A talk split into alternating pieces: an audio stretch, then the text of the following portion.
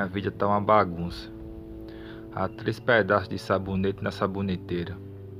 Me pergunto como isso é possível. Na pia tem uma gorda preta bem no ralo.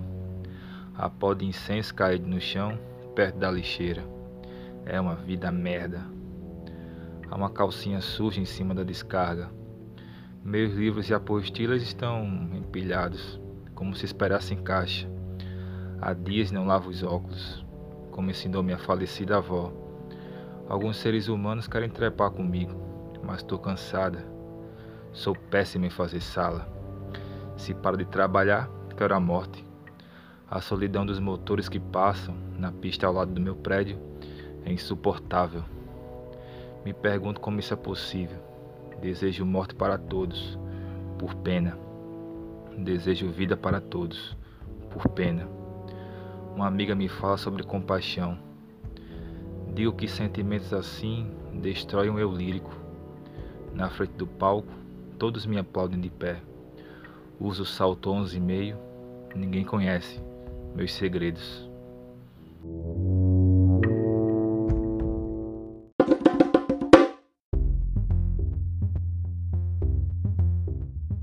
E aí, raça? Voltei. Sou o Severino Retirante e esse é o podcast O Emplasto, uma revistinha literária em áudio a fim de enfatizar a literatura como exercício da lembrança.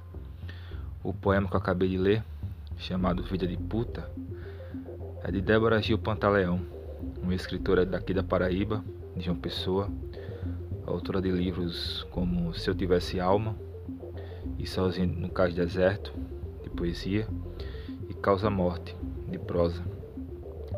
Além de escritora, a Débora toca uma editora, a Escaleiras, que, como toda editora independente, vale a pena conhecer, já que são elas que, que encarregam o mercado de literatura contemporânea no Brasil.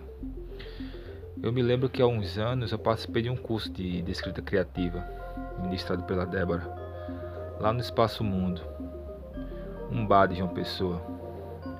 Todo curso desse tipo é como uma roda do AA a gente ali expondo nossos demônios para outrem.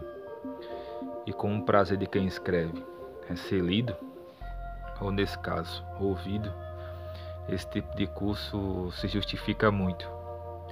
Tanto que lá nos encontros eu não sabia se olhava para os textos ou para as grades de cerveja.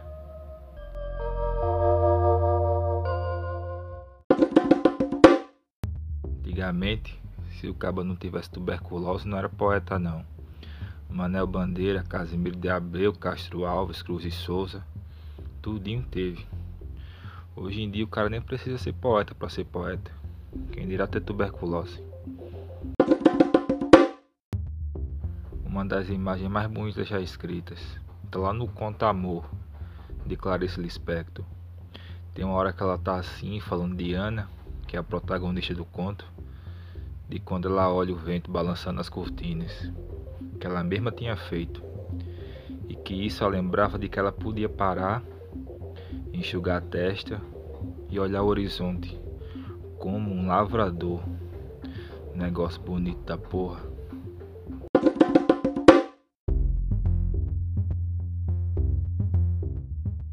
Hoje quem vai contribuir com a caixinha vai ser eu mesmo, lendo um poema meu mesmo, chamado Cancão. Lembrando que para contribuir com ela é só mandar áudio com leituras suas para o meu e-mail sretirante.gmail.com sretirante.gmail.com Sem muito lenga-lenga, o que é importante é que leia, que fale. Beleza? Valeu e até a próxima, se houver.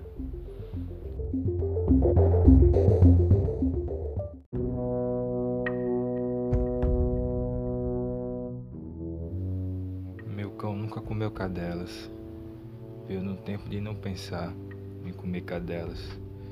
Novo, uma caceta miúda de só lamber. Mãe também, quero dizer, mãe também tem um cão desse. Tanto que ficamos com dois cães, machos de latir portão, que nunca se meteram a meter. Como nunca tinham visto cadelas, naturalmente deram a fuçar as rodelas um do outro.